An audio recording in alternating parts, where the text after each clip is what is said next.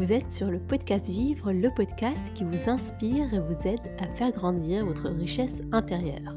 Au micro, c'est Leila, fondatrice de la Mindful Academy, et je suis très heureuse de vous accompagner sur ce chemin.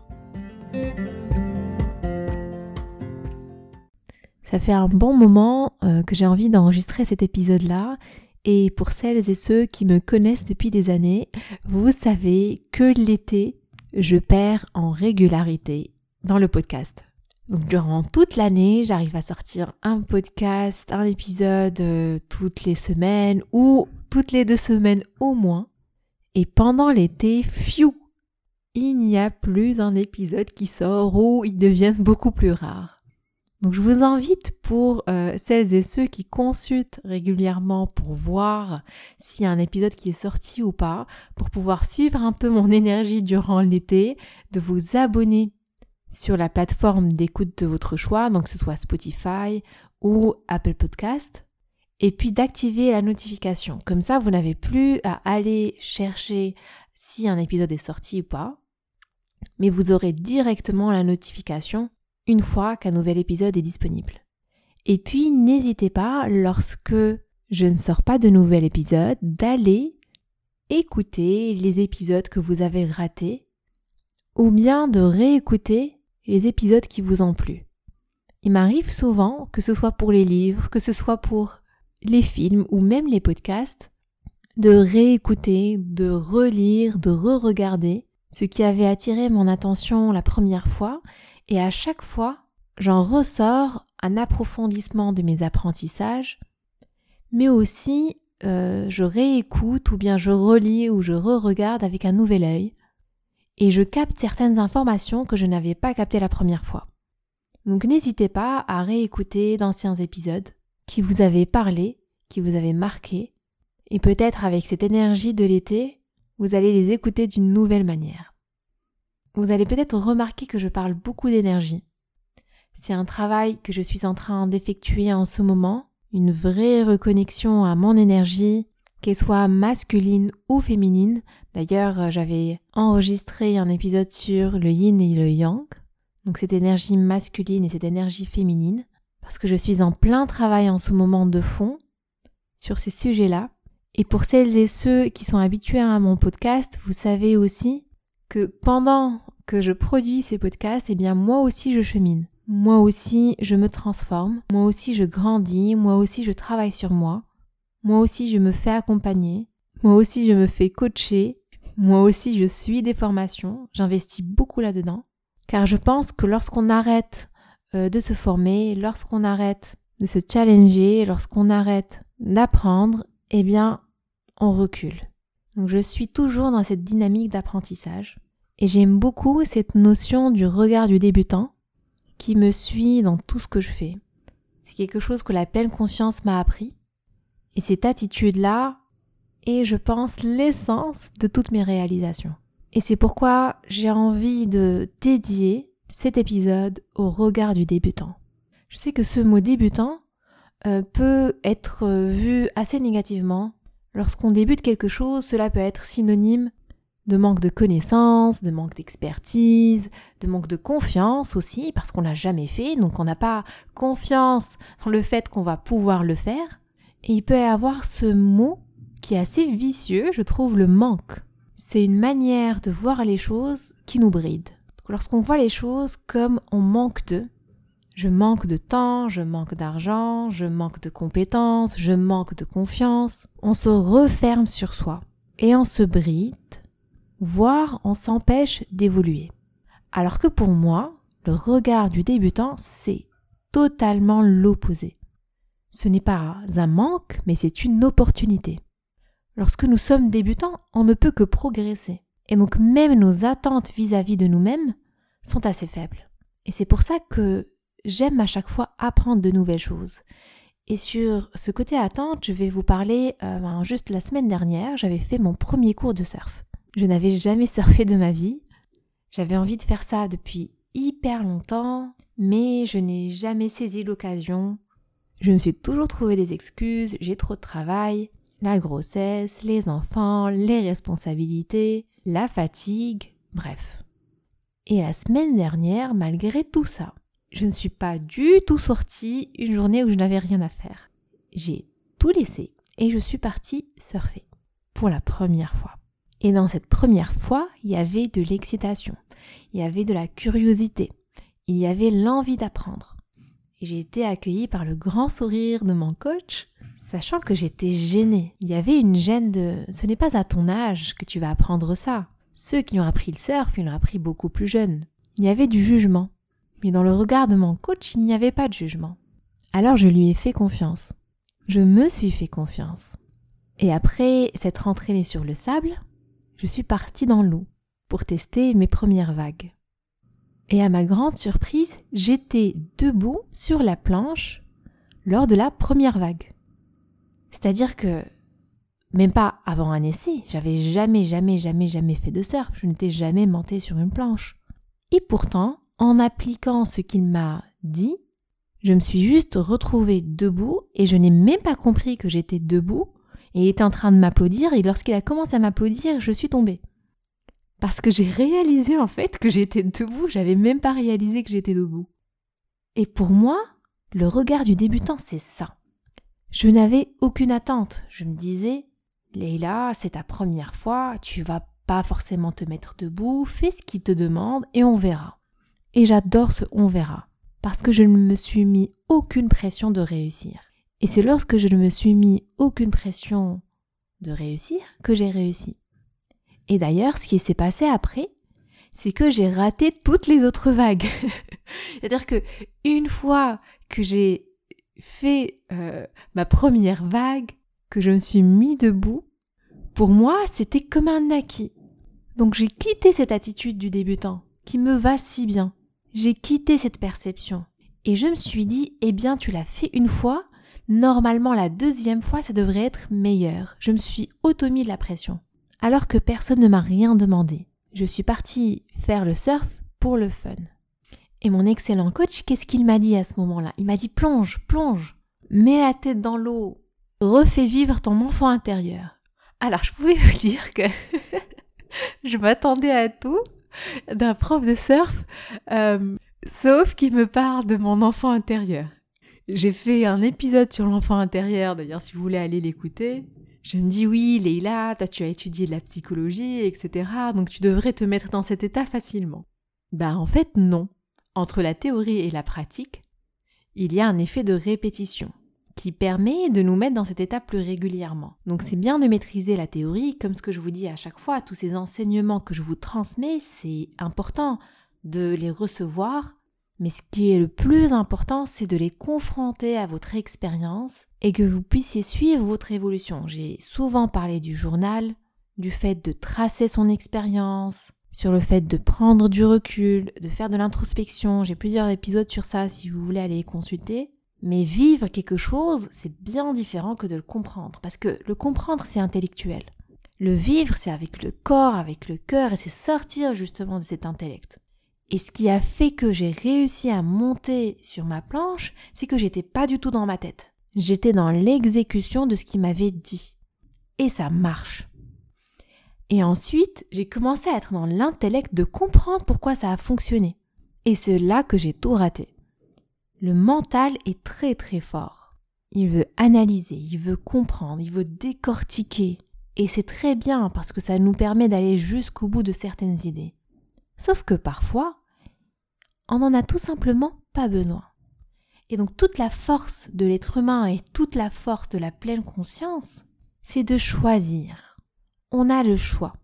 On a le choix d'intellectualiser et on a le choix de laisser faire les choses. Et lorsqu'on devient conscient de ses choix, lorsqu'on entraîne notre cerveau à la pleine conscience, lorsqu'on entraîne notre cerveau à voir où sont parties nos pensées, à les recentrer, à revenir au corps, sans forcément chasser les pensées mais les accueillir et prendre du recul par rapport à ces pensées, de se dire que ce ne sont pas nous, de les laisser vivre leur vie et de nous recentrer sur ce qui est le plus utile pour nous en ce moment, eh bien on devient extraordinaire et on arrive à faire des choses extraordinaires.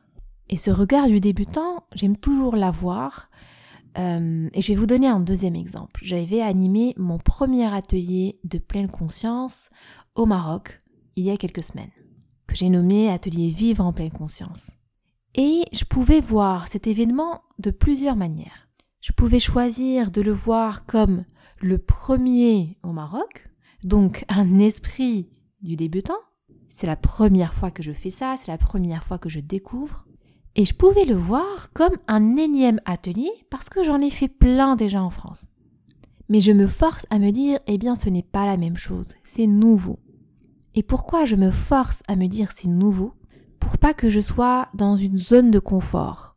Pour pas que je sois dans ah je sais déjà faire ça. Pour pas que je sois dans cette expérience qui vient diluer l'apprentissage. Et c'est vrai que c'était nouveau parce que c'est un autre contexte. On était dans une ferme, le cadre était magnifique. J'ai rencontré des personnes extraordinaires. C'était aussi la première fois que mes parents et ma famille proche participaient à un de mes ateliers. C'était la première fois qu'ils voyaient ce que je faisais et qu'ils comprenaient ce que je faisais. C'est très dur pour moi et c'était très dur pour moi d'expliquer à mes parents, à mon mari, à mon frère, à ma belle-sœur aussi qui était là, qu'est-ce que je fais réellement? Et chacun avec sa perception avait une certaine compréhension de mon activité. Et ce n'est qu'en vivant l'expérience qu'ils ont vraiment vu avec l'esprit, avec le cœur, avec le corps, ce qu'était l'expérience de la pleine conscience, de vivre en pleine conscience. Et c'est tout ça l'intention de, cet atelier de vivre en pleine conscience. Et pour toutes les personnes qui étaient venues, eh bien c'était la première fois. Vous vous rendez compte de cette beauté de la première fois? Si je veux que vous reteniez une seule chose dans cet épisode, c'est à quel point la première fois est magnifique. Que vous ne voyez plus ça comme un frein, comme un manque, mais comme une opportunité. Et donc durant l'atelier, euh, je, je, partage aussi les attitudes de la pleine conscience, il y en a plusieurs, et euh, je laisse eh bien, euh, les participants choisir les mots qui leur parlent le plus parce que c'est ce qui résonne avec leur expérience qui va rester en tant qu'apprentissage. Je dis toujours aux personnes que j'accompagne que je suis qu'un humble guide, je ne suis qu'un canal. Ce sont eux les professeurs. Chaque personne qui travaille avec moi est son propre professeur. Et donc le fait d'inviter les interactions, d'inviter les échanges, c'est une manière pour moi eh bien, de rendre chacun responsable de son expérience parce que je serai là pendant la journée je serai peut-être là pour ceux qui choisissent d'être accompagnés par d'autres offres, mais entre ces moments-là et en dehors de ces moments-là, chacun est avec lui-même. Donc que chacun apprenne à être son propre guide et son propre prof, c'est pour moi le meilleur apprentissage, parce que c'est cette personne qui va rester avec elle tout le temps. Si on arrive à s'auto-challenger, si on arrive à travailler sur soi pour que en soit son propre catalyseur, son propre acteur de changement, eh bien, sky is the limit. On n'a plus de limite à ce qu'on peut être, à ce qu'on peut devenir, parce qu'on est en constante croissance. Et c'est là toute la clé du débutant. C'est d'entrer dans une dynamique où nous sommes tout le temps en croissance et où on se fait confiance dans le fait de pouvoir être en croissance. Tous les guides que vous allez rencontrer peuvent être des catalyseurs. Il faut que ce soit des catalyseurs de cette croissance-là. En tout cas, c'est comme ça que je me perçois. Moi, je suis là pour accélérer, pour euh, mettre la lumière sur ce que peut-être vous ne voyez pas quand vous êtes tout seul, pour vous redonner cette confiance en le fait que vous allez réussir et venir mettre du souffle, mettre de la vie dans votre chemin. Lorsque vous cherchez à vous faire accompagner dans votre développement personnel, je vous invite vraiment à chercher quelqu'un qui va faire ça, qui va vous donner cette impulsion et qui va croire en vous, faire en sorte que vous soyez votre propre guide. Sinon, ce qui risque de se passer, c'est que vous soyez dans une relation d'assistane. Dans une relation où la personne qui va venir vous aider, ou bien elle va travailler sur votre perception dans un espace qu'on appelle un espace de guérison, donc venir en tant que guérisseur, en tant que quelqu'un qui va venir fermer les plaies, fermer les blessures, vous soigner, mais cette approche-là me dérange. Pour moi, il n'y a rien à soigner. Quelqu'un qui veut vous soigner, c'est quelqu'un qui pense que vous allez mal et qui a quelque chose qui cloche en vous. Je crois beaucoup en les maladies mentales, bien sûr, et je ne les dégrade pas. J'ai moi-même étudié la psychologie et je prends la maladie mentale et la santé mentale très au sérieux. Cependant, cependant, je pense que tout le monde n'est pas malade. J'ai, j'ai quand même euh, un certain rejet euh, de certains pratiquants qui visent à catégoriser les gens. Quand vous allez chez eux, ils vont vouloir composer un nom de maladie sur qui vous êtes. Au lieu de chercher à comprendre comment vous réfléchissez, qu'est-ce qui vous anime, comment vous pouvez évoluer, ils réfléchissent à quelle est votre maladie pour pouvoir vous soigner. Alors qu'il y a une grande partie de personnes qui ne sont pas malades. Nous avons tous des blessures, et je ne cherche pas à mettre un pansement sur la blessure. Nos blessures ne sont pas que des faiblesses. Nos blessures peuvent être des forces. Nos blessures sont un signal du corps que quelque chose n'est pas aligné, que quelque chose ne fonctionne pas comme ça devrait fonctionner. C'est une invitation à prendre du recul, à se poser les bonnes questions. C'est une invitation à aller à la rencontre de soi, à se regarder dans les yeux, sans se mentir, à prendre conscience de nos forces, de nos faiblesses, à se réaligner avec notre intention, avec notre énergie, avec ce qui nous anime, ce qui nous enrichit, ce qui nous propulse. La douleur et la souffrance peuvent être des catalyseurs de changement, et sont souvent des catalyseurs de changement. Mais pour qu'ils puissent l'être, doivent être vus comme tels. Et quand on les voit comme ça, on ne les juge pas. Au contraire, on les accueille, on les observe avec force. C'est de l'huile dans notre moteur, ça nous prend dans les tripes. Et tout ce qu'on fait a plus de sens, plus de profondeur, plus d'impact. C'est ça le travail que j'aime faire avec la douleur et la souffrance. Il n'y a rien à soigner. Il n'y a rien en vous qui va mal. Observez vos forces. Observez ce que vous pouvez faire. Écoutez cette petite voix. Continuez à grandir, continuez à apprendre, continuez à être de plus en plus fort. Et vous allez voir que lorsque vous irez sur ce chemin, Vous risquez peut-être même de voir cette blessure comme un nom du ciel qui vous a ouvert les yeux pour que vous puissiez vous diriger vers la bonne direction.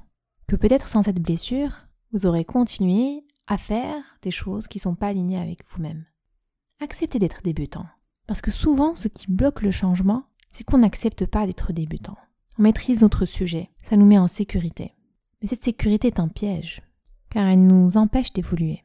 Et c'est aussi un leurre, car le monde change. Tout change autour de nous. Donc forcément, nous aussi, on change et on s'adapte. Et ne pas changer aujourd'hui, c'est reculer. La zone de confort, finalement, aujourd'hui, n'existe plus. Qui est dans une zone de confort? Qu'est-ce qui est fixe? Tout est éphémère. Ce n'est qu'une question de temporalité. Alors si vous faites un travail, vous pouvez toujours venir l'observer avec le regard du débutant. Qu'est-ce que j'aurais fait différemment? Qu'est-ce que je dois comprendre? C'est ça qui, drive l'innovation. Et si vous commencez un business, j'aime beaucoup une phrase que j'avais lue, entendue à plusieurs reprises et qui m'a beaucoup aidé à démarrer. La phrase c'est 1 vaut mieux que 0. 1 vaut mieux que 0. Avoir un client, ça vaut mieux que 0. Avoir une offre, ça vaut mieux que 0. Gagner 1 euro ou un dirham, ça vaut mieux que 0. Et souvent lorsqu'on démarre, on n'aime pas ce chiffre 1. Et on a l'impression que, eh bien, avoir 1, c'est pas assez. Et on oublie qu'avant 1, on avait 0. Et que là, au moins, on a 1. Écrire un premier poste vaut mieux que 0. Animer un événement vaut mieux que 0. Et tout est une question de perception. D'ailleurs, on travaille sur euh, la question de la perception dans l'atelier Vivre en pleine conscience. Et c'est clé pour l'évolution. En fait, quand vous venez dans un atelier comme ça, oui, ça dure une journée, c'est intensif. Mais déjà, à la fin de la journée, les gens me disent Waouh, j'ai l'impression que j'ai fait beaucoup plus qu'une journée. Parce qu'il se passe beaucoup de choses et on prend conscience que dans une journée, on peut faire beaucoup de choses. Et en plus, l'enseignement continue parce que vous êtes votre propre professeur, donc vous apportez avec vous les enseignements et vous continuez à évoluer après l'atelier. C'est quelque chose qui reste avec vous à vie. Et d'ailleurs, je partage même des méditations que vous pouvez garder avec vous après l'atelier. Et c'est ça ce qui m'anime en fait lorsque je fais ces ateliers-là. Et je pense qu'à chaque fois, je serai débutante à chaque fois que je vais animer un nouvel atelier, je vais y aller avec le regard du débutant. Parce que ça sera de nouvelles personnes, une nouvelle énergie. Si ça se trouve, je ne vais pas du tout raconter la même chose. Ou si, que sais-je? Ce qui est sûr, c'est que chacun de ces événements est unique. avec sa propre énergie, sa propre temporalité, ses propres personnes, son propre ressenti. Et d'ailleurs, je me rappelle d'une participante qui était venue à l'atelier et que j'avais déjà suivie quand j'étais en France, donc à distance, au travers de la formation en ligne et aussi du mentorat en ligne. Fieldaus, si tu m'écoutes, je, parle bien de toi. Lors d'une méditation de la respiration, euh, j'avais à la fin une question sur est-ce que c'est normal de sentir ça, de sentir ça. Et c'est là où je vous dis, ben, chaque cercle, chaque euh, journée a son propre contenu, sa propre énergie, son propre apprentissage. Feldaus à ce moment-là avait euh, répondu qu'elle avait fait cette méditation de la respiration plusieurs fois. Parce que justement, elle suivait euh, mon autre programme. Et qu'à chaque fois, c'était différent. À chaque fois, il y avait de nouvelles sensations. C'était exactement la même expérience. Mais à chaque fois, elle apprenait des choses. Et vous savez pourquoi? Parce que c'est son propre guide. Il y a beaucoup de choses qui se passent en elle. C'est son expérience propre. Et à chaque fois, elle observe cette expérience avec le regard neuf du débutant. Et elle ne se dit pas j'ai déjà fait cette méditation. Elle observe ce qui se passe à chaque fois qu'elle la refait. Et à chaque fois, elle apprend de nouvelles choses. Et c'est là où le regard neuf du débutant est puissant. Parce qu'il y a un monde à l'intérieur de vous à explorer. Et vous n'allez pas pouvoir tout voir d'un coup. Et à chaque fois que vous explorez, vous allez voir un petit bout, et puis un petit bout, et puis un petit bout. Vous allez voir le début du chemin, et quand vous allez avancer un petit peu, vous allez voir un autre bout du chemin, puis un autre bout du chemin. Et l'apprentissage vient en marchant. La croissance vient en marchant. Et vous ne pouvez même pas imaginer à quel point vous allez grandir si vous acceptez ce cheminement, si vous acceptez d'avancer alors que les destinations est assez floues. C'est ok, ça va s'éclaircir avec le temps. Prenez du plaisir dans ce cheminement. Restez ouvert, curieux. Parce que pendant que vous avancez, eh bien, il y a des opportunités qui vont s'ouvrir à vous, que vous n'aurez même pas imaginé. Et si vous êtes curieux, ouvert, avec cet esprit du débutant, vous allez les voir. Vous allez voir ces portes qui s'ouvrent devant vous. Vous allez réussir à les saisir. Combien d'opportunités on laisse passer juste parce qu'on n'a pas la maturité de les voir? Juste parce qu'on pense que ce n'est pas la bonne chose, qu'on n'a pas confiance en nous, qu'on se dit qu'on fera ça plus tard, ou parce qu'on est simplement trop occupé pour regarder ailleurs. Et combien de fois on reste bloqué devant des portes fermées sans regarder les portes ouvertes sur les côtés? Combien de fois on s'empêche nous-mêmes de grandir? Combien de fois on se bride? Alors qu'un premier pas, une première formation, une première expérience, un premier projet, un premier atelier, un premier quelque chose nous aurait peut-être propulsé vers l'avant d'une manière qu'on n'aurait même pas imaginée. Alors j'essaie de garder mes épisodes courts et j'ai tellement de choses à vous partager, mais je vais essayer de me brider, de me contenir pour ne pas alourdir l'épisode. Et pour celles et ceux qui veulent aller plus loin, n'hésitez pas à me contacter sur Instagram, n'hésitez pas à suivre les événements qui vont arriver, n'hésitez pas à aller sur ma page Instagram, euh, sur ma bio, et faire les tests. Est-ce que je vis en pleine conscience? Quelle est la méditation qui me convient le mieux? À tester peut-être la méditation du lâcher prise de 5 minutes. Juste expérimenter des petites choses. Le prochain atelier Vivre en pleine conscience aura lieu encore à Rabat, donc le 17 septembre. Les inscriptions sont ouvertes, je vais bientôt les fermer. Donc ne tardez pas à vous inscrire, le lien d'inscription est dans la bio, toujours sur Instagram. Je vais mettre le lien d'inscription aussi dans la description du podcast. Comme ça, vous l'avez directement. Ça va être le même lien à chaque fois qu'il y a un nouveau atelier Vivre en pleine conscience. Ça va être juste les dates qui vont changer. Donc si vous écoutez euh, cet épisode plus tard, vous pouvez quand même aller euh, cliquer sur le lien et voir quelles sont les dates qui sont en cours. Il y a aussi la formation en ligne de gestion des stress et des émotions sur laquelle je retravaille. Donc je profite de l'été pour pouvoir reshaper quelques contenus que j'ai déjà.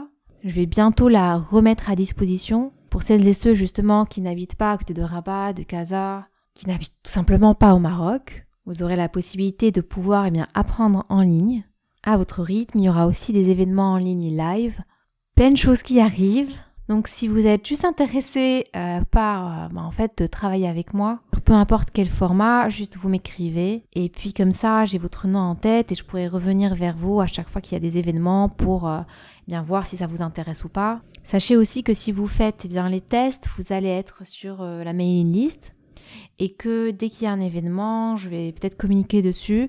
Alors, parfois je ne communique pas dessus parce que euh, ça se remplit et je n'ai plus de place. Donc je me dis, si je communique dessus, ça va juste être euh, frustrant. Ce que je vous conseille, c'est qu'à chaque fois que vous écoutez un épisode de podcast et que vous vous dites, tiens, j'ai bien envie de travailler avec Leila, de voir ce que ça donne, d'explorer ce chemin, eh bien, cliquez sur les liens qui sont disponibles à ce moment-là et regardez quelles sont les offres en cours.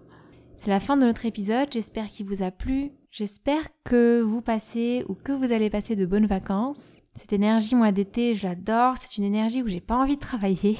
Mais c'est une énergie où j'ai vraiment envie de donner, j'ai vraiment envie de recevoir aussi. C'est une énergie qui est beaucoup plus euh, dans la joie, dans le partage, dans le plaisir aussi. C'est une énergie que je ne suis pas du tout régulière, structurée, mais c'est ok. Je pense que c'est important qu'on s'autorise à sortir un peu du cadre, à prendre de l'air, prendre du recul. Et honnêtement, c'est excellent que ce soit pour notre santé mentale et pour même notre efficacité après. On a l'impression que lorsqu'on s'arrête de travailler, eh bien tout s'arrête. La réalité, c'est que la vie continue et que lorsqu'on revient recharger, cela vaut beaucoup mieux que de s'épuiser à rester en continu connecté, en continu en train de se donner. C'est comme si on prenait des vacances de notre cerveau.